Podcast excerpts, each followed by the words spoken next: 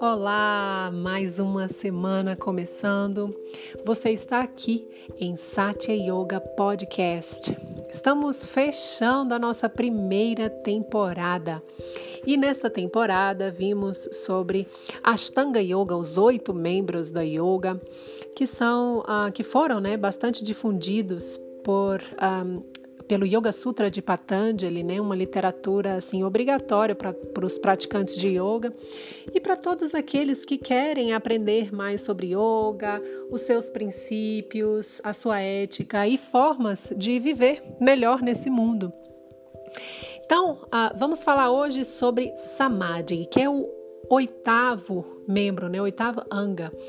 E esse membro, muitos questionam se diz respeito a uma meditação tão profunda, a um estado tão profundo assim de, de conexão que a pessoa uh, se fundiria no Supremo enquanto como uma gota né, no oceano, ou se a pessoa deixa de existir, né, se ela anula a própria existência quando entra nesse estado então de samadhi.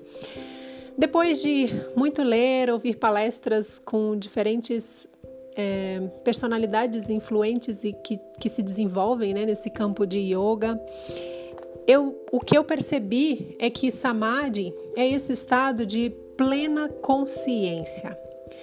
Não, você não deixa de existir e e o que acontece é que você tem essa consciência tão ativa de quem você é através de diferentes processos de meditação, né? Isso é possível acontecer, mas você começa a despertar verdadeiramente para quem você realmente é, para sua natureza última enquanto alma espiritual. E assim, dessa forma, toda a sua vida, após essa tomada de consciência plena, começa a girar em torno dessa nova concepção que você tem, desse novo paradigma, dessa nova realidade enquanto alma espiritual. Então, Samadhi nada mais seria do que atingir, via diferentes processos meditativos e de estilo de vida. A gente falou de alguns deles, né? De mudanças no campo um, de comportamentos éticos, de comportamento moral, o que fazer, o que não fazer. Quem tem dúvida quanto a isso pode voltar nos outros áudios. E aí, a partir disso, ah, dessas mudanças comportamentais, vamos entrando, né, nos conectando com processos de meditação. Essa meditação vai trazer um pouco mais de calma, mais serenidade para o que a gente chama hoje de monkey mind, né? que é aquela, aqueles pensamentos que pulam para um lado e para o outro como verdadeiros macaquinhos mesmo. Então, primeiro a gente vai uh, se desconectando disso, dando permissão para isso acontecer, mas ao mesmo tempo observando esses movimentos da nossa própria mente. Em seguida, vamos trabalhando o desapego quanto a isso e trazendo a nossa mente para pontos focais onde a gente quer que a nossa atenção esteja. Então, falamos também sobre é, é, mindfulness, né? E diferentes técnicas hoje em dia dentro de mindfulness trabalham esses pontos focais. Também existem meditações como, como meditações com mantra, onde a sua, o seu foco, a sua atenção está na pronúncia do mantra e na escuta ativa desse mantra, canalizando a nossa mente não para uma anulação do que ela é, né, e da natureza que ela tem de muitas vezes, né, monkey mind, mas trazendo foco, trazendo ela para algo positivo. É aquela velha história do não pense no balão vermelho e ela vai sempre pensar no balão vermelho. Então, para de pensar, não pensa mais, por óbvio, não vai funcionar legal com a nossa mente.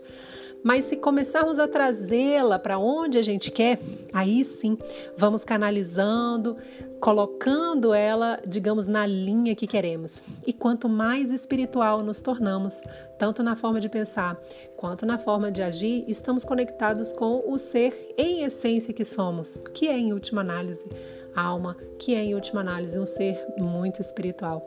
Samadhi, então, seria considerado como esse essa mudança de vida em torno dessa consciência adquirida de quem nós somos em verdade última.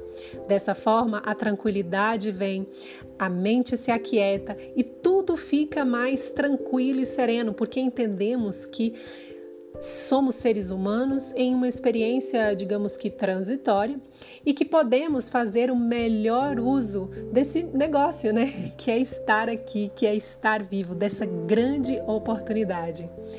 Namastê e nos vemos na próxima temporada. Que você possa praticar esses membros né, do Ashtanga Yoga, conhecidos como Ashtanga Yoga, e sentir os benefícios da meditação, independente dos métodos ou do método que você escolher para você. Eu passei, busquei passar aqui diferentes informações e também questionamentos, porque via pergunta, né, o primeiro passo é a gente perguntar. E a partir dali, as respostas vão vindo tanto de dentro para fora, quanto no movimento externo mesmo de busca por conhecimento. Um forte abraço a todos. Namastê!